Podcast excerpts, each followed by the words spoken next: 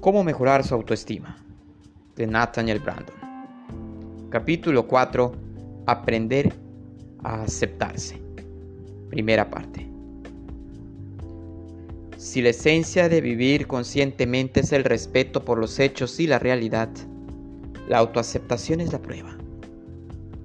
Cuando los hechos que debemos afrontar tienen que ver con nosotros mismos, vivir conscientemente puede resultar muy difícil. Aquí es donde entra en juego el desafío de la autoaceptación. La autoaceptación pide que enfoquemos nuestra experiencia con una actitud que haga irrelevantes los conceptos de aprobación o desaprobación, el deseo de ver, de saber, de conocer. Ahora bien, aceptarnos a nosotros mismos no significa carecer del afán de cambiar, mejorar o evolucionar. Lo cierto es que la autoaceptación es la condición previa del cambio. Si aceptamos lo que sentimos y lo que somos en cualquier momento de nuestra existencia, podemos permitirnos ser conscientes de la naturaleza de nuestras elecciones y acciones y nuestro desarrollo no se bloquea. Comencemos por un ejemplo simple. Póngase frente a un espejo que abarque toda su figura y mírese la cara y el cuerpo. Preste atención a sus sentimientos mientras, mientras lo hace. Quizá algunas partes de lo que vea le gustarán más que otras. Si es usted como la mayoría de la gente, algunas partes de su cuerpo le resultarán más difíciles de mirar detenidamente porque lo perturban o le disgustan. Tal vez vea en su rostro un dolor que no desea afrontar. Tal vez exista algún aspecto de su cuerpo que le desagrada tanto que le cueste mucho mantener sus ojos fijos en él. Tal vez vea indicios de su edad y no pueda soportar los pensamientos y emociones que esos indicios le despiertan. De modo que se siente impulsado a escapar, a huir, a rechazar negar y olvidarse de ciertos aspectos de usted mismo. Pero siga mirando su imagen en el espejo unos instantes más e intente decirse a usted mismo, sean cuales fueren mis defectos o imperfecciones, me acepto a mí mismo sin reservas y por completo siga contemplándose, respire hondo y repita esa frase una y otra vez durante uno o dos minutos, sin acelerar el proceso, más bien permitiéndose experimentar plenamente el significado de sus palabras. Quizás se descubra protestando pero hay algunas partes de mi cuerpo que no me gustan. ¿Cómo puedo entonces aceptarlas sin reservas y por completo? Recuerde, aceptar no significa necesariamente gustar. Aceptar no significa que no podamos imaginar o desear cambios o mejoras. Significa experimentar sin juicios, sin negación ni rechazo que un hecho es un hecho. En este caso significa aceptar que la cara y el cuerpo que ve en el espejo son su cara y su cuerpo y que son como son. Si insiste, si se rinde a la realidad, si se rinde al conocimiento, advertirá que ha comenzado a relajarse un poco y tal vez se sienta más cómodo con usted mismo y más real. Aunque no le guste o no le cause placer. Lo que ve cuando se mira al espejo, aún podrá decir, ese soy yo, en este momento, y no lo niego, lo acepto. Eso es respeto por la realidad. Le pido que practique este ejercicio durante dos minutos todas las mañanas y al poco tiempo comenzará a experimentar la relación entre la autoaceptación y la autoestima. Una mente que honra a la vista se honra a sí misma. Y también hará otro descubrimiento importante. No solo mantendrá una relación más armoniosa consigo mismo,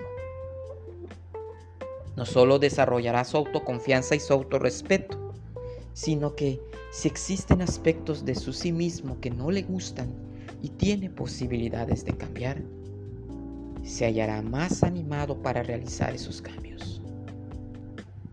Una vez que haya aceptado los hechos tal como son ahora, no nos sentimos inclinados a cambiar aquellas cosas la realidad negamos. Nuestra autoestima no depende de nuestro atractivo físico como imaginan algunos con ingenuidad. Pero nuestra voluntad o falta de voluntad para vernos y aceptarnos sí tiene consecuencias en nuestra autoestima. Nuestra actitud hacia la persona que vemos en el espejo es solo un ejemplo dentro del tema de la autoaceptación.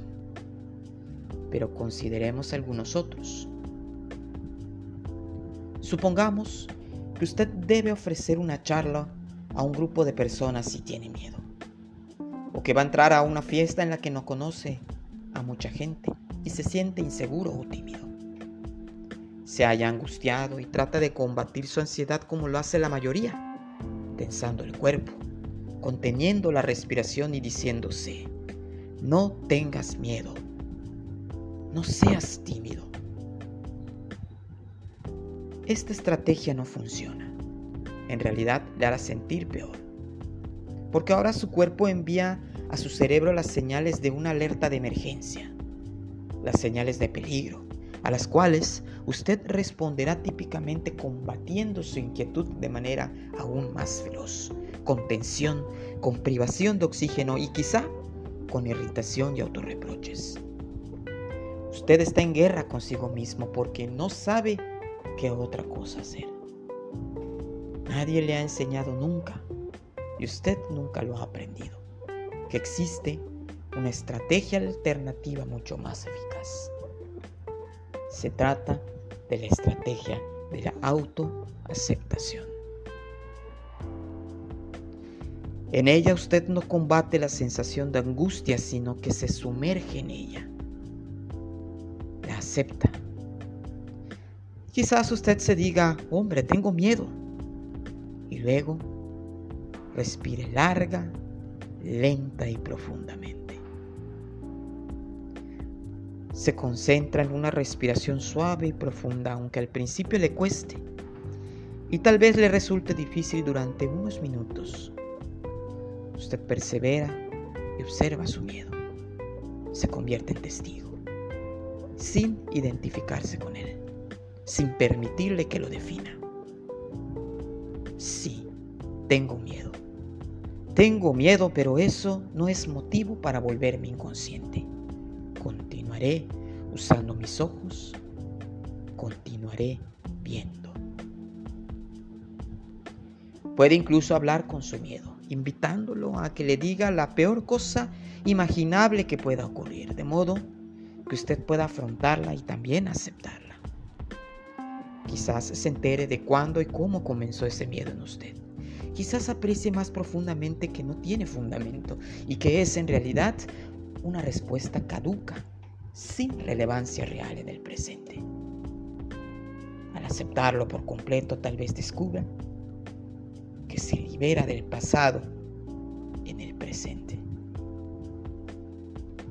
Quizás su miedo no desaparezca en todas las ocasiones, pero usted se sentirá relativamente más relajado y más libre de actuar.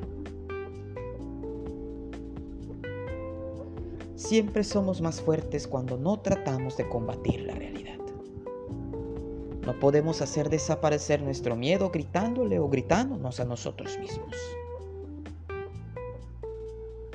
Si en cambio podemos abrirnos a lo que experimentamos permanecer conscientes y recordar que somos más grandes que cualquier emoción aislada.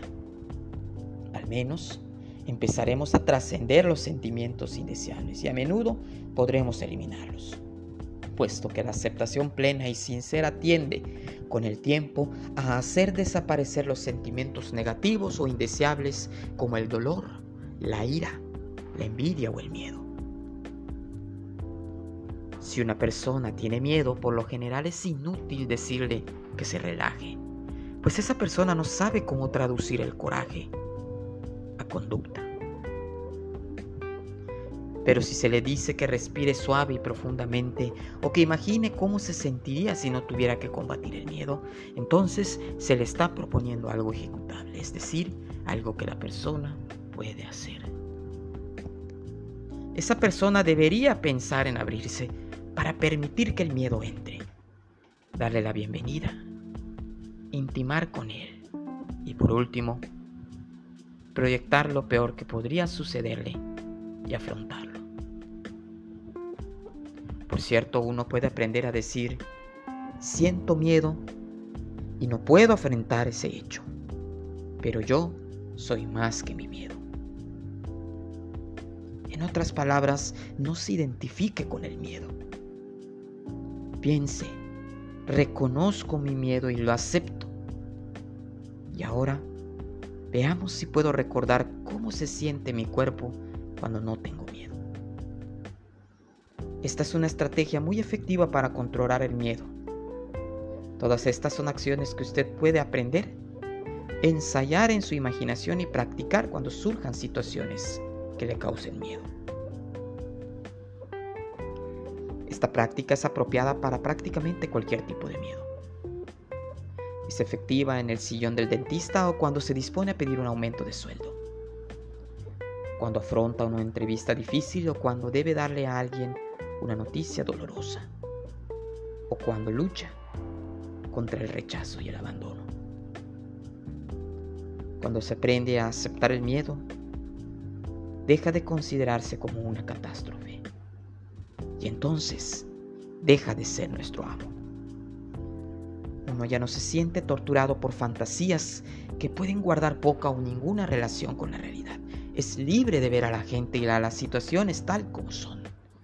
Se siente más eficaz, tiene más control sobre su vida. La autoestima también aumenta con este proceso, aun cuando los miedos no sean el producto de fantasías irracionales, sino que correspondan a una realidad particular que sí es terrible y que uno debe afrontar. Yo tenía una amiga que hace algunos años empezó a sufrir un cáncer devastador. En ese momento pensé que su valentía para luchar con él era extraordinaria. Un día, en que había ido a verla al hospital, ella me contó esta historia. Los médicos le habían dicho que era necesario aplicarle radioterapia. Y esa perspectiva le atemorizaba. Preguntó si podía ir a la sala de radiación unos minutos durante tres días, antes de que empezara el tratamiento. Solamente quiero mirar la máquina, dijo a los médicos, para conocerla. Después estaré lista y no tendré miedo. A mí me contó. Me quedaba mirando la máquina, aceptándola aceptando mi situación y meditando en que la máquina existía para ayudarme. Eso me hizo mucho más fácil el tratamiento. Sin embargo, mi amiga murió. Pero nunca olvidaré su serenidad y su dignidad, porque sabía cómo valorarse. Es uno de los ejemplos más hermosos del principio de aceptación que he visto. Tómese unos minutos para contemplar algún sentimiento o alguna emoción que no le resulte fácil afrontar. Inseguridad, dolor, ira, pena, humillación o miedo. Cuando aísle ese sentimiento, vea si puede enfocarlo con claridad, tal vez pensando o imaginando cualquier cosa que suela evocar. Luego, sumérjase en ese sentimiento como si le abriera un cuerpo. imagínese cómo sería no resistirse a él, sino aceptarlo plenamente. Explore esa experiencia. Tómese su tiempo. Dígase varias veces, ahora me siento así y así, y lo acepto plenamente. Al principio quizás sea difícil, quizás descubra que su cuerpo está tenso y se revela, pero persevere, concéntrese en su respiración. Piense en permitir que sus músculos se liberen de la tensión y recuerde, un hecho es un hecho. Lo que es es si el sentimiento existe, existe.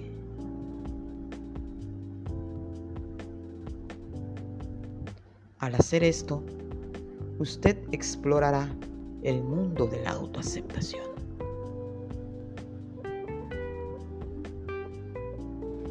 En terapia suelo trabajar con mujeres que tienen dificultad en experimentar el orgasmo durante sus relaciones sexuales puesto que el miedo influye a veces en la inhibición del placer y en consecuencia del orgasmo, y puesto que a menudo desencadena la reacción de cortar la respiración y contraer los músculos, les enseño a darle la vuelta a este proceso. Las mujeres aprenden entonces a aspirar cuando entre el pene, a aceptar el pene. Aprenden a abrirse en una bienvenida en lugar de contraerse en un rechazo. Y al hacer esto, aprenden a aceptar y a obtener un mayor grado de comodidad y placer en las relaciones sexuales, pues se rinden ante la experiencia en vez de combatirla. El resultado es un goce sexual mucho mayor. El principio que es necesario recordar sigue siendo el mismo, sea el miedo o el placer lo que nos lleve a ponernos rígidos no sostenga una relación de rivalidad con su propia experiencia. Si usted permite el desarrollo de una relación de rivalidad, intensificará los aspectos negativos, privándose de los positivos. A continuación presento cuatro ejemplos de situaciones en las que las personas eligen practicar la autoaceptación o el autorrechazo. Julián empezó a notar que se sentía sexualmente atraído por su vecina. Se consideraba un hombre feliz en su matrimonio y su primera reacción fue reprocharse esa atracción. Pero pronto advirtió que era mejor comprenderse a sí mismo que practicar un autorreproche ciego. Se permitió experimentar dicha atracción sexual. Claro, de manera interior. Prestó atención a los sentimientos que su vecina despertaba en él y dio rienda suelta a sus fantasías. Cobró conciencia de que lo que ansiaba no era tanto poseer a su vecina como obtener nuevos estímulos, y no porque estuviera aburrido de su mujer, sino porque estaba aburrido de su trabajo. Vio que una mujer nueva ofrecía la promesa de una momentánea experiencia de eficacia que su trabajo ya no le proporcionaba no se sintió culpable. Consideró su reacción frente a su vecina como una valiosa fuente de información sobre las frustraciones que albergaba en su interior. Sabía que no iba a traicionar a su esposa, pero se permitió imaginar cómo podía llegar a ser una aventura con su vecina. Esa noche, en la cena, le dijo a su esposa, esta tarde durante la hora que sostuve sentado en el patio, a solas, tuve una aventura de ocho meses con la señora de al lado. Su serenidad y su tono divertido indicaron a su esposa que no tenía nada que temer, así que le preguntó, ¿y qué tal te fue? Julián tomó a su esposa de la mano y respondió, fue horrible, sin sentido. No era eso lo que yo buscaba. Pero creo que me vendría bien cambiar de trabajo. Eso es autoaceptación. Lo que Julián no sabía era que su vecina, Marta, albergaba sentimientos eróticos hacia él. Pero como los consideraba pecaminosos, los reprimía. Se volvió cada vez más tensa con su esposo y sus hijos. Tenía ataques de llanto que no podía explicar. Cuando alguna vez se cruzaba en el camino con Julián, se mostraba a veces brusca y otras seductora, como una niña que no sabe bien lo que está haciendo. Hacía mucho tiempo que Marta se sentía desdichada en su matrimonio, pero no se permitía enfrentarse a eso, ya que para ella el divorcio significaba humillación y fracaso. Si se hubiera permitido aceptar y analizar sus sentimientos hacia Julián y quizás discutirlos con su marido, habría obtenido una valiosa visión interior de su situación. Pero de niña le habían enseñado que desear íntimamente a otro hombre era tan malo como cometer adulterio, y ella no quería ser mala. De modo que la única solución era la inconsciencia. Por último, después de varios años de sufrimiento y de incomunicación, su marido le pidió el divorcio. Marta se sintió traicionada, abandonada y perdida. Se preguntaba por qué en este mundo la gente buena siempre tiene que sufrir. Esto es un ejemplo de autodesestimación.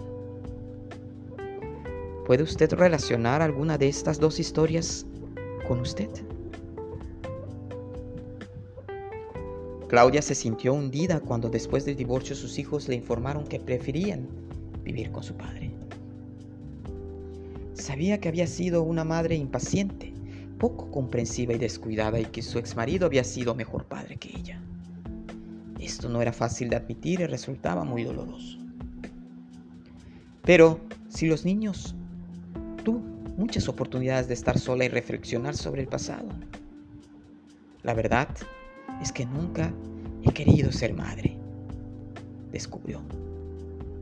Tuve hijos porque se suponía que debía tenerlos. Pasó muchas horas meditando en silencio sobre sus elecciones pasadas, no con el objeto de autocriticarse, sino de comprenderse. Logró aceptar que para sus hijos era mejor estar con el padre. Después, poco a poco, llegó a afrontar y aceptar algo mucho más difícil, pues se apartaba demasiado de las enseñanzas que le habían inculcado. Se sentía feliz de que sus hijos hubieran elegido vivir con su ex marido.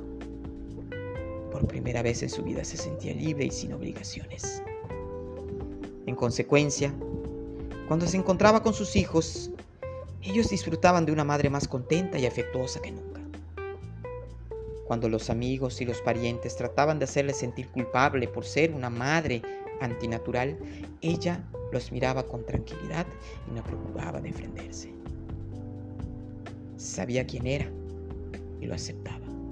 Y eso era lo único que importaba. Eso es autoaceptación. Un día cuando Santiago tenía 62 años, su hijo Andrés de 25 intentó hablarle sobre lo que había representado para él ser su hijo. Cuando era niño le tenía tanto miedo, era tan violento. Nunca sabía cuándo te ibas a girar y pigarme. El padre le contestó molesto. No me interesa hablar de eso. Y Andrés le respondió con paciencia.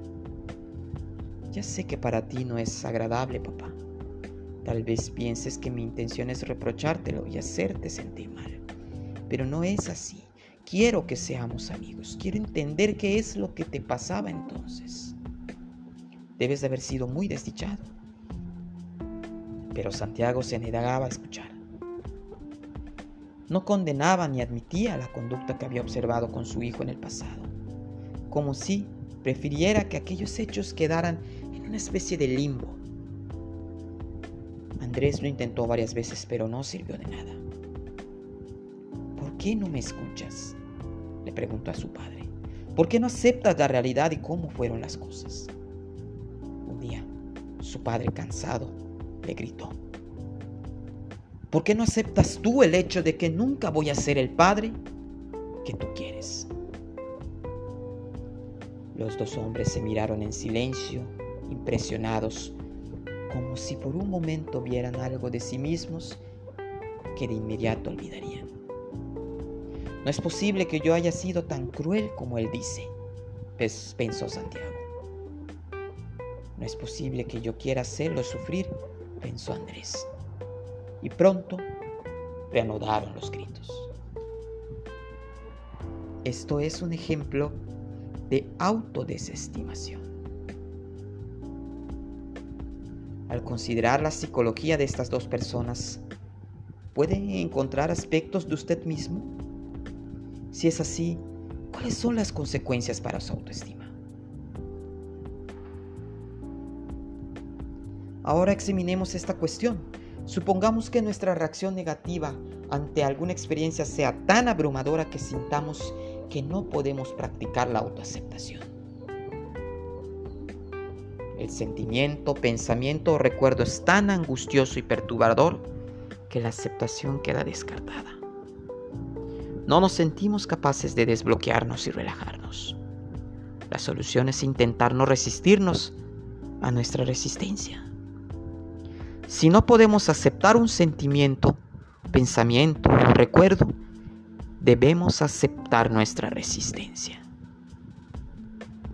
En otras palabras, empezar por aceptar donde nos hallamos.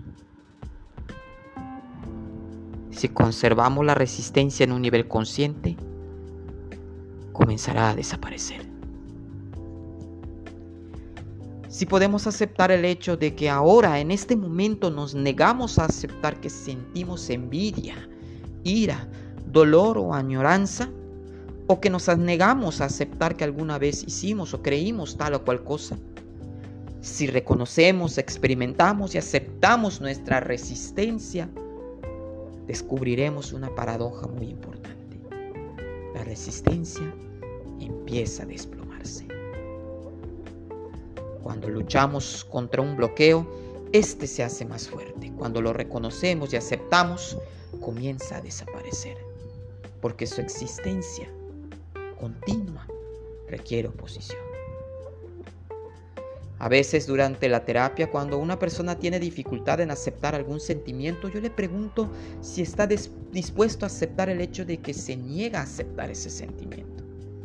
Una vez se lo pedí a un paciente, Víctor, un pastor que tenía gran dificultad en reconocer su vida, pero que era un hombre muy airado. Mi pregunta lo, lo desorientó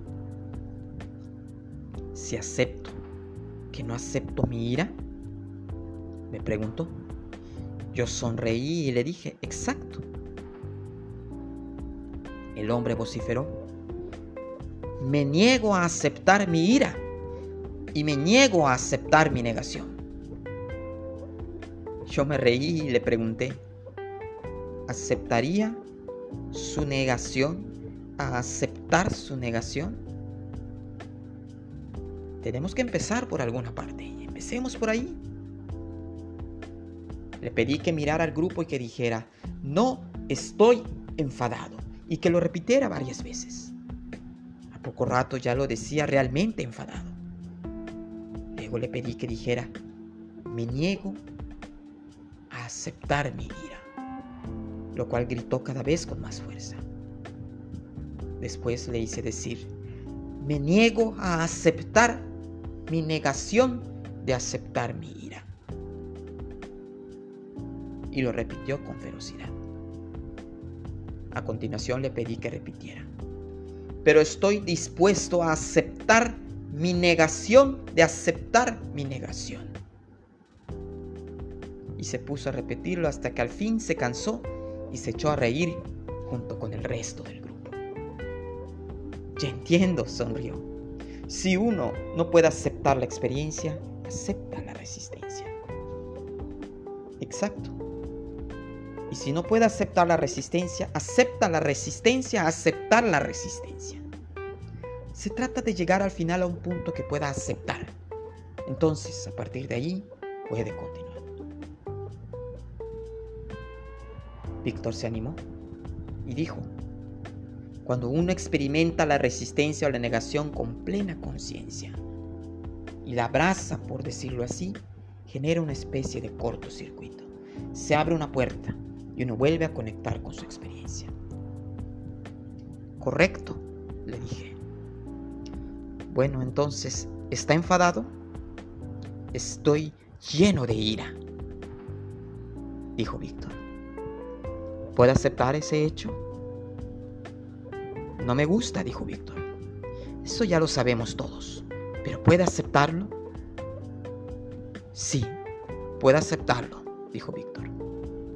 Por favor, míreme y diga, Nathaniel, estoy realmente muy enfadado. Nathaniel, estoy realmente muy enfadado. Otra vez, por favor. Nathaniel, estoy realmente muy enfadado. Bien. Ahora podemos empezar a averiguar por qué está